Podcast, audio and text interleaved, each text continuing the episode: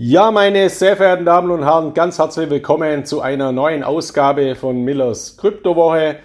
Heute widme ich mich einem sehr aktuellen Thema und zwar einem Meilenstein in der Geschichte der Kryptowährungen. Das betrifft die zweitwichtigste Kryptowährung derzeit nach dem Bitcoin, nämlich Ethereum.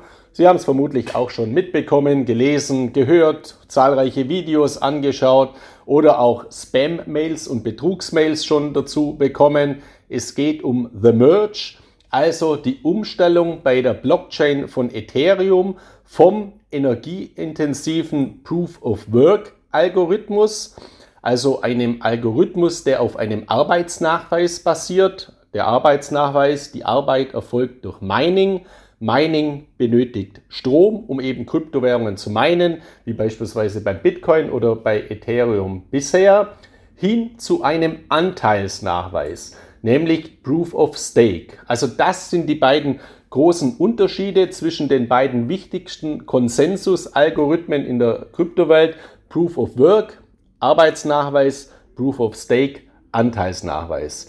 Ich weiß, das hört sich jetzt für viele immer komplett äh, oder sehr komplex an oder wie Hokuspokus an. Wenn man sich mal ein bisschen intensiver damit befasst und jetzt auch mal alles Technologische im Hintergrund weitestgehend ausklammert, ist es gar nicht so schwer äh, zu verstehen. Also deswegen möchte ich auch darauf noch mal kurz eingehen, was für ein exorbitant wichtiger Systemwechsel das Ganze ist, was das auch für Folgen mit sich bringt, was es auch für Risiken mit sich bringt, weil jeder Systemwechsel ist mit Risiken verbunden. Die sind hier auch beinhaltet. Also bei dieser Umstellung kann natürlich etwas schiefgehen. Ich habe einen Bericht aktuell gelesen aus der Schweiz. Da hat äh, ein Analyst geschrieben, dieser Systemwechsel von Proof of Work auf Proof of Stake bei Ethereum, das ist vergleichbar, wie wenn man bei einem Düsenjet, bei einem Flugzeug in 10.000 Meter Höhe bei logischerweise laufendem Betrieb das Triebwerk wechselt.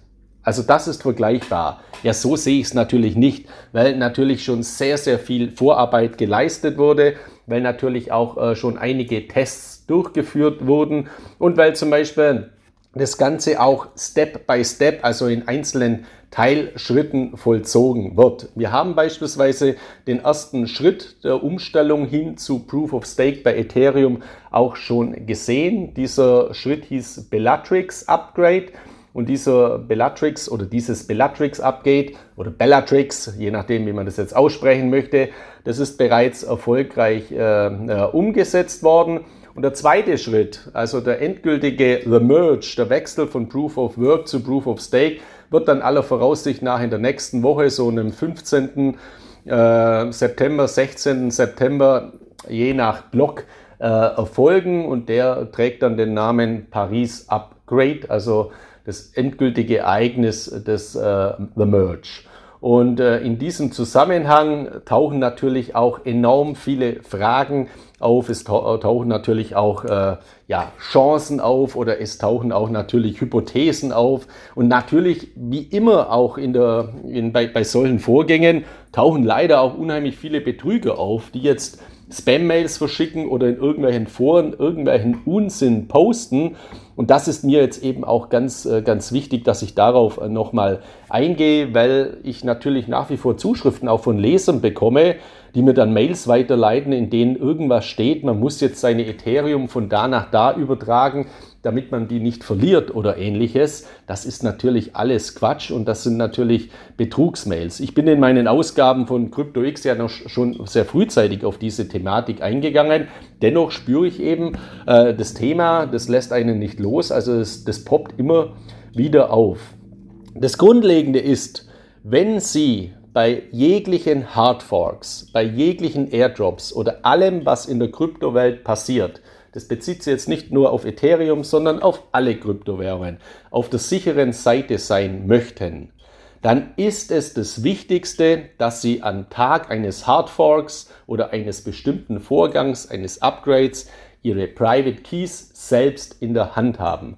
Und selbst in der Hand haben sie eben ihre Private Keys dann, wenn sie Wallets äh, äh nutzen, also keine Custody Wallets bei irgendwelchen Kryptobörsen, sondern Self-Hosted Wallets, wie beispielsweise der Ledger Nano S oder der Ledger Nano X oder auch der Tresor beispielsweise oder ein Elipal oder ein KeepKey oder die Bitbox 02. Also das ist immer das Beste und das Wichtigste und das gilt natürlich auch grundlegend.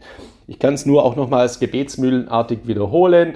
Not your keys, not your coins. Kryptowährungen, die Sie langfristig planen, als strategische Assets, als Anlageklasse zu halten, gehören nicht auf Kryptobörsen, sondern die gehören auf Hardware-Wallets, wo Sie eben die Private Keys selbst in der Hand haben. Und wenn Sie Ihre Ethereum beispielsweise auf dem Ledger liegen haben, müssen Sie gar nichts machen. Und bitte lassen Sie sich auch nicht dazu verleiten, wenn da irgendeine E-Mail kommt, angeblich von Ledger oder irgendwas, wo irgendwas anderes steht. Das ist eine Betrugsmail. Da wurden irgendwo mal Ihre Daten abgefischt oder auf gut Glück werden diese Mails jetzt eben gerade herumgeschickt. Und sobald Sie irgendwo ähm, sensible Daten eingeben, dann, dann äh, laufen sie eben Gefahr, ihre Kryptowährungen zu verlieren. Also auch bei Hardware-Wallets haben sie ja ihre Recovery Seeds, die sogenannten Backup-Codes. Das sind diese 24 Wörter oder diese 12 Wörter je nach äh, Wallet-Art.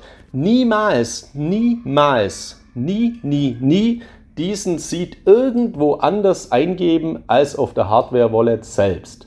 Das ist auch mal ein grundlegendes Gebot, weil damit wollen Betrüger eben auch ihre Daten abfischen. Also das ist was ganz, ganz Entscheidendes. Jetzt äh, mal ganz kurz zu dieser Umstellung von The Merge. Was hat das jetzt für technologische Folgen? Was hat es eben auch für Auswirkungen und was für gigantische Chancen entstehen äh, dadurch dabei? Es ist so, dass äh, der ursprüngliche Name Ethereum 2.0 bereits im Jahr 2009, 2019 umgesetzt äh, hätte werden sollen. Also dieser Wechsel vom Proof of Work Konsensus Algorithmus auf den Proof of Stake Konsensus Algorithmus. Aber es wurden dann eben immer wieder Probleme äh, festgestellt, die, äh, die Entwicklungen wurden dann verschoben und das war auch richtig und eben ganz wichtig und es stimmt mich eben auch sehr zuversichtlich, dass dieser The Merge eben auch erfolgreich vonstatten gehen wird, weil eben die Vorlaufzeit äh, so lange ging. Und es wurde eben, um auf diesen Artikel, den ich gerade zitiert habe, mit dem Triebwerkswechsel von dem Flugzeug in 10.000 Meter Höhe bei laufendem Flug einzugehen, das ist eben nicht der Fall. Also es wird nicht das eine abgeschaltet und das andere angeschaltet und wenn das nicht funktioniert, bricht alles zusammen, sondern es gibt schon seit dem 1. Dezember 2020 ein Parallelsystem. Also das Ethereum Main Network, das Hauptnetzwerk, die Ethereum Blockchain, die auf Proof of Work basiert, läuft natürlich seither immer weiter, seit ihrer Gründung im Jahr 2015. Und parallel dazu wurde am 1. Dezember 2020, also vor rund zwei Jahren, die sogenannte Beacon Chain ins Leben gerufen. Und diese Beacon Chain die basierte schon auf Proof of Stake. Das heißt, es gibt hier schon einen Echtzeitbetrieb einer Proof of Stake Plattform von Ethereum, die parallel zum Ethereum Proof of Work Mainnet eben gelaufen ist. Und das ist eben schon mal auch eine äh, ganz, ganz wichtige Grundlage. Und warum erfolgt jetzt einfach dieser Systemwechsel auch? Ja, weil Ethereum, äh, ich vergleiche Ethereum immer mit der Krypto Apple. Also Apple hat den App Store und das ist ja das Herz von Apple. Natürlich verkauft Apple Smartphones mit dem iPhone, äh, Tablet-PCs, mit dem iPad, Smartwatches, iPods und viele andere Dinge im Hardware-Bereich. Aber das Herz von Apple ist dennoch der App Store, also Applikationen auf einer Plattform, die Millionen und Milliardenfach herunter geladen werden und überall verdient eben Apple an diesen Entwicklungen zu einer Applikationswirtschaft Geld. Und genau das Gleiche lässt sich auf Ethereum übertragen als dezentrale Applikationswirtschaft. Also Ethereum hat die große Chance, sich zur bedeutendsten Plattform für dezentrale Applikationen zu entwickeln, für Non-Fungible Tokens, für dezentrale Finanzanwendungen, DeFi und so weiter. Und das ist eben die große Chance. Dafür muss aber Ethereum seine Skalierbarkeit, seine Schwerfälligkeit, seine Kostenstrukturen, die es bislang noch hat, die sehr langsam sind und die sehr teuer sind, besser skalieren. Und der Merge, dieser Wechsel führt eben zu einer höheren Skalierbarkeit, Sicherheit und somit Nachhaltigkeit der Blockchain von Ethereum. Und das ist eben auch etwas ganz, ganz Entscheidendes für die Zukunft. Und Ethereum, wenn man das jetzt mal weg vom technologischen, vom rein technologischen Aspekt äh, begutachtet, sondern mal den Blick auf das große Ganze wirft, wird dadurch natürlich große Möglichkeiten und Chancen bekommen. Ich habe mir auch einige Videos angeschaut und Berichte angeschaut, äh, wo ich danach verstehe, wenn jetzt jemand sich noch nie mit Kryptowährung be befasst hat und er schaut sich dann so YouTube-Videos an, der denkt ja wirklich, äh, von, von was reden die, um, um was es da immer äh, oder was soll denn das Ganze? Und deswegen ist mir es immer wichtig, dass ich das veranschauliche. Deswegen möchte ich auch nochmal meinen aktuellen Bericht aus CryptoX hier heranziehen, wo ich einmal ähm, einen Vergleich gemacht habe, beziehungsweise ich habe den Vergleich gar nicht gemacht, sondern das hat äh, eben ein Analyst äh, äh, gemacht äh, in einem sehr, sehr guten Bericht, in dem er eben auf diese Skalierbarkeit und die Reduktion des Energieverbrauchs von Ethereum eingegangen ist. Weil das wird natürlich was ganz, ganz Wichtiges sein und das ist auch eine der bedeutendsten Grundlagen des, der Umstellung von Proof of Work auf Proof of Stake. Es wird eben dann auch zu einer Machtverschiebung führen. Beim Bitcoin haben die Macht in erster Linie die Miner. Die Miner meinen Bitcoin und dadurch wird das Leben mit der Hashrate, mit der Netzwerkstabilität am Leben gehalten. Bei Ethereum ist es genauso bis jetzt, bis zum Wechsel zu Proof of Stake, weil dann verlieren die Miner auf einen Schlag die Macht, weil Mining wird eingestellt bei Ethereum. Und es wird ein Systemwechsel zu, vollzogen und somit auch einen Machtwechsel zu Proof of Stake. Das heißt, diejenigen haben jetzt die Macht, die Ethereum besitzen und eben ins Staking geben und dafür dann natürlich eben Staking Rewards erhalten.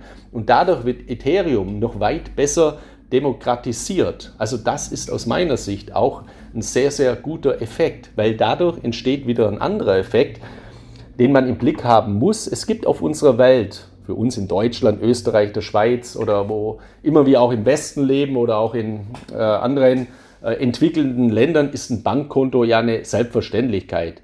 Niemand unter Ihnen macht sich wahrscheinlich Gedanken, dass er kein Bankkonto hat. Aber es gibt eben auf dieser Welt, im asiatischen Bereich, im südamerikanischen Bereich, allen voran natürlich auch auf dem afrikanischen äh, Kontinent, 1,7 Milliarden Menschen, die unbanked sind, die eben keinen Zugang zu einem Bankkonto haben. 1,7 Milliarden Menschen.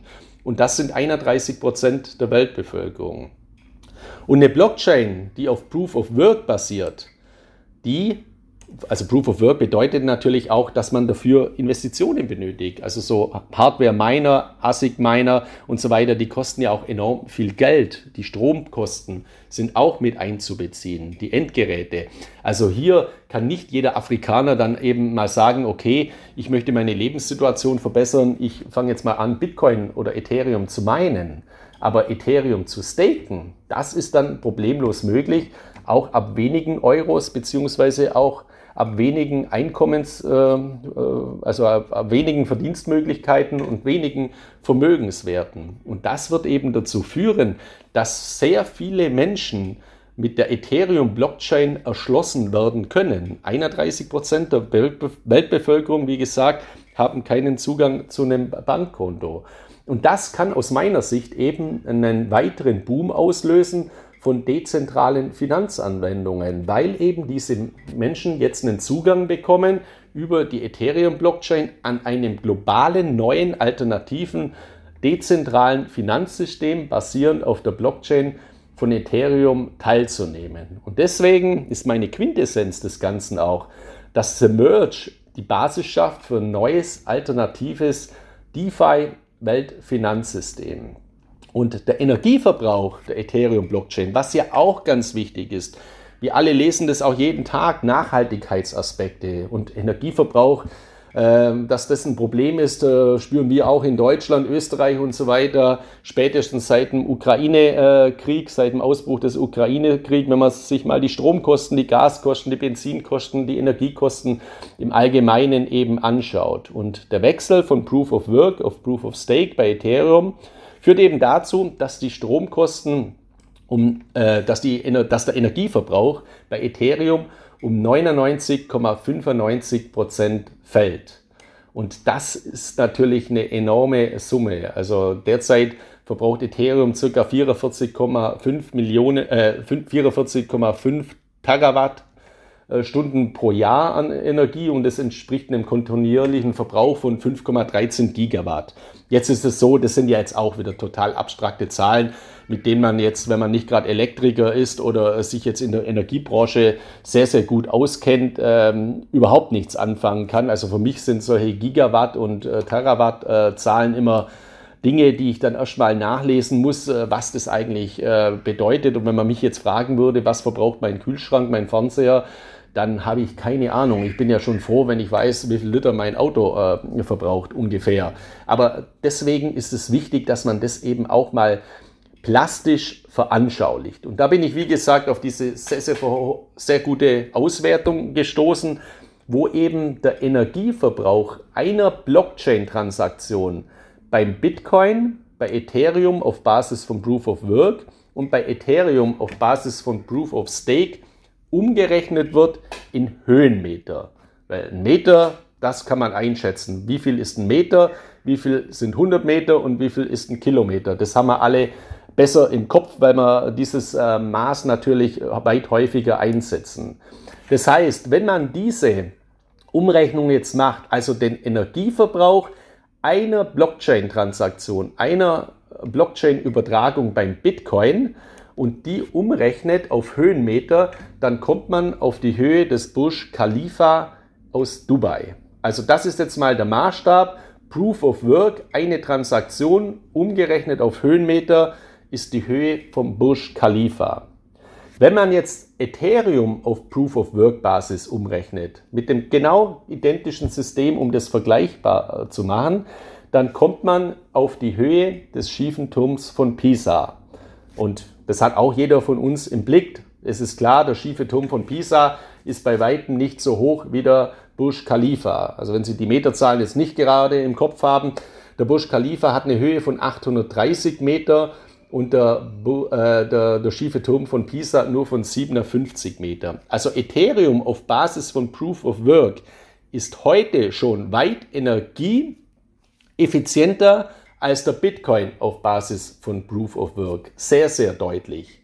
Und jetzt kommt eben der große Effekt der Umstellung auf The Merge zum Tragen. Ethereum auf Basis von Proof, äh, Proof of Stake hat nur noch eine Höhe von einer Schraube von 0,025 mm, also 2,5 äh, Meter, also 2,5 Zentimeter. Also das ist jetzt der Vergleichsmaßstab. Eine Ethereum-Transaktion auf Proof of Stake bedeutet eine, eine Höhenanzahl einer Schraube von 2,5 Zentimeter. Vorher war es die Höhe vom schiefen Turm von Pisa, 57 Meter, und der Bitcoin im Vergleich hat eine Höhe von 830 Meter in Bezug auf den umgerechneten Energieverbrauch. Also das hat mir das Ganze eben sehr eindrucksvoll veranschaulicht und das ist eben das große Potenzial, das hier passiert. Ich will jetzt auch die Risiken nicht wegdiskutieren. Also ich habe es ja schon gesagt, ich sehe es nicht so, dass das ein Triebwerkswechsel bei laufendem Flugzeug in 10.000 Meter ist, weil eben Parallelsysteme schon existieren, weil eben auch Schritte umgesetzt werden mit dem Bellatrix. Äh, Upgrade, das bereits erfolgreich verzogen, vollzogen worden ist und weil die Beacon Chain ja schon fast zwei Jahre eben im Einsatz ist. Deswegen bin ich sehr, sehr zuversichtlich, dass dieser The Merge erfolgreich äh, vollzogen wird, dass dann eben ein neues alternatives DeFi-Weltfinanzsystem entsteht. Und das wird natürlich in den kommenden Jahren dann seine neuen Möglichkeiten eben auch ja, ausbauen können. Und deswegen finde ich neben dem Bitcoin als Basisinvestment, das bleibt auch für mich mein Basisinvestment, das bleibt auch weiterhin die Weltleit Finanz, äh, die Weltleit Kryptowährung, wird aber Ethereum als Crypto-Apple, als Blockchain für dezentrale äh, Finanzanwendungen ganz, ganz großes Potenzial haben. Es gibt jetzt noch ein paar Feinheiten. Es gibt so eine Gruppe, die wollen Ethereum auf Proof of Work Basis auch weiter meinen. Da gibt es dann vielleicht einen Airdrop und so weiter. Äh, ja, das ist jetzt alles nichts Weltbewegendes. Und aus meiner Sicht bietet es auch keine besonders großen Chancen, weil es gibt ja heute auch schon eine Ethereum-Währung, die auf Proof of Work basiert und weiterhin auf Proof of Work basieren wird, weil sie nicht umstellt. Das ist Ethereum Classic. Und wir haben das in der Vergangenheit ja auch gesehen beim Bitcoin, wenn man da gemeint hat, äh, da muss man jetzt unbedingt irgendwelche sinnlosen Forks durchführen. Wie erfolgreich sind denn die Forks, wenn man sich jetzt die Kurse mal anschaut? Also der Bitcoin, die erste, der erste bedeutende Fork war die Abspaltung von Bitcoin Cash. Dann gab es einen weiteren Fork, weil sich zwei Egomanen aus der Kryptowelt hier gestritten haben. Dann gab es äh, den Fork von Bitcoin Cash in Bitcoin Satoshi Vision und Bitcoin ABC. Bitcoin ABC hat da die Hoheit über die Blockchain gewonnen und somit den Namen Bitcoin Cash annehmen können. Aber Bitcoin Cash, Bitcoin Satoshi Vision, Bitcoin Gold, Bitcoin Diamond und wie die ganzen Forks heißen, die sind irrelevant am Ende des Tages. Und ich gehe auch davon aus, dass ein ETHW, also ein Ethereum-Token ähm, oder ein Ethereum-Coin, eben auf Basis von Proof of Work, der hier weiter gemeint wird, keinen großen Einfluss haben wird in der Zukunft. Wenn Sie äh, bei Bitpanda sind, beispielsweise bei einer Kryptobörse, die eben diesen äh, ETHW, also diesen Airdrop unterstützt, nehmen Sie den Airdrop an. Es ist kein Problem, Sie erleiden dadurch keine Nachteile. Aber, und dann können Sie immer noch sehen, ob das was äh, gebracht hat. Aber ich halte es jetzt nicht für besonders äh, relevant. Deswegen ist es auch nicht besonders schlimm, wenn Sie jetzt bei einer Kryptobörse Ihre Ethereum haben, die eben diesen Airdrop nicht unterstützt. Und bei allen anderen Dingen, wo Sie Ihre Keys selbst in der Hand haben, werden Sie die Möglichkeit haben, eben alternativ zu reagieren. Äh, Ledger hat eben auch schon bekannt gegeben, dass sie sich eben dieses Airdrop-Thematik anschauen werden und dann auch eben entsprechend reagieren werden. Das Allerwichtigste, das jetzt auch zum Schluss, was ich nochmals betonen möchte, Ihre Ethereum sind sicher. Sie müssen nichts veranlassen. Also fallen Sie bitte nicht auf irgendwelchen Blödsinn rein, den Sie im Internet lesen, wo Sie dann irgendeinen Link bekommen, wo Sie draufklicken müssen und irgendwas eingeben müssen oder irgendwas hin und her übertragen müssen. Äh, fragen Sie bei Ihrer Kryptobörse äh, nach beziehungsweise alle Kryptobörsen, die ich immer empfehle, und das sind ja regulierte Kryptobörsen, unterstützen selbstverständlich Submerge. Und das gilt für alle eben großen und bedeutenden Kryptobörsen. Deswegen das sich mal nochmals auch im Detail anschauen, aber grundlegend das Wichtigste, nichts irgendwo eingeben oder sich in irgendeinen Aktionismus, zu irgendeinem Aktionismus verleiten zu lassen. Ja, das mal zu meiner heutigen Thematik von The Merge. Äh, eine ganz, ganz interessante Entwicklung, die ja Risiken beinhaltet, aber grundlegend für die Zukunft. Ethereum, der Ethereum Blockchain und auch Ethereum Token neues Potenzial bietet. Ein anderer Blick noch, äh, wo ich heute zufälligerweise eine Zuschrift bekommen habe, die mich gefragt haben, Herr Miller, was machen denn die ganzen Ethereum-Miner, die äh, eben jetzt das Mining abgeschaltet bekommen? Das ist ja im Prinzip bricht ihr ja von heute auf morgen das Geschäftsmodell weg. Ja, hier ist es eben festzustellen, wenn man sich die Hashrates anderer Proof of Work äh, Kryptowährungen anschaut, dass die offensichtlich auf Altcoins umsteigen. Deswegen ist auch hier nach meiner derzeitigen Einschätzung ein positiver Effekt äh, zu beobachten, dass eben Altcoins, also alternative Kryptowährungen neben dem Bitcoin, die auch auf Proof of Work äh, Konsensus-Algorithmus äh, basieren, eben jetzt einen Zulauf bekommen, weil die äh, Miner, die bisher Ethereum gemeint haben, jetzt ja wahrscheinlich nicht alle ihre Mining-Geräte wegschmeißen werden oder für wenig Geld verkaufen werden, sondern dann eben einfach andere Kryptowährungen meinen werden. Und deswegen ähm, kann ich mir gut vorstellen oder deswegen habe ich schon die Zuversicht, dass das zusätzlich das gesamte Krypto-Ökosystem weiter stärkt, weil wir zwei starke Kryptowährungen haben auf zwei unterschiedlichen Systemen, Proof of Work und Proof of Stake, Bitcoin und Ethereum. Und jetzt durch äh, das, die Staking-Umstellung eben viel Mining-Power frei wird, das sich dann auf andere Kryptowährungen verteilen wird und hier eben auch zur Stärkung dieses Krypto-Ökosystems weiter beitragen wird. Ja, das äh, zu diesem Ethereum-Upgrade. Ich hoffe, ich konnte Ihnen ein paar Anregungen mitgeben. Ich wünsche Ihnen jetzt eine erfolgreiche Restwoche und wir hören uns dann in der kommenden Woche wieder mit einer neuen Ausgabe von Millers Kryptowoche. Bis dahin viele Grüße aus Mallorca. Ihr Markus Miller.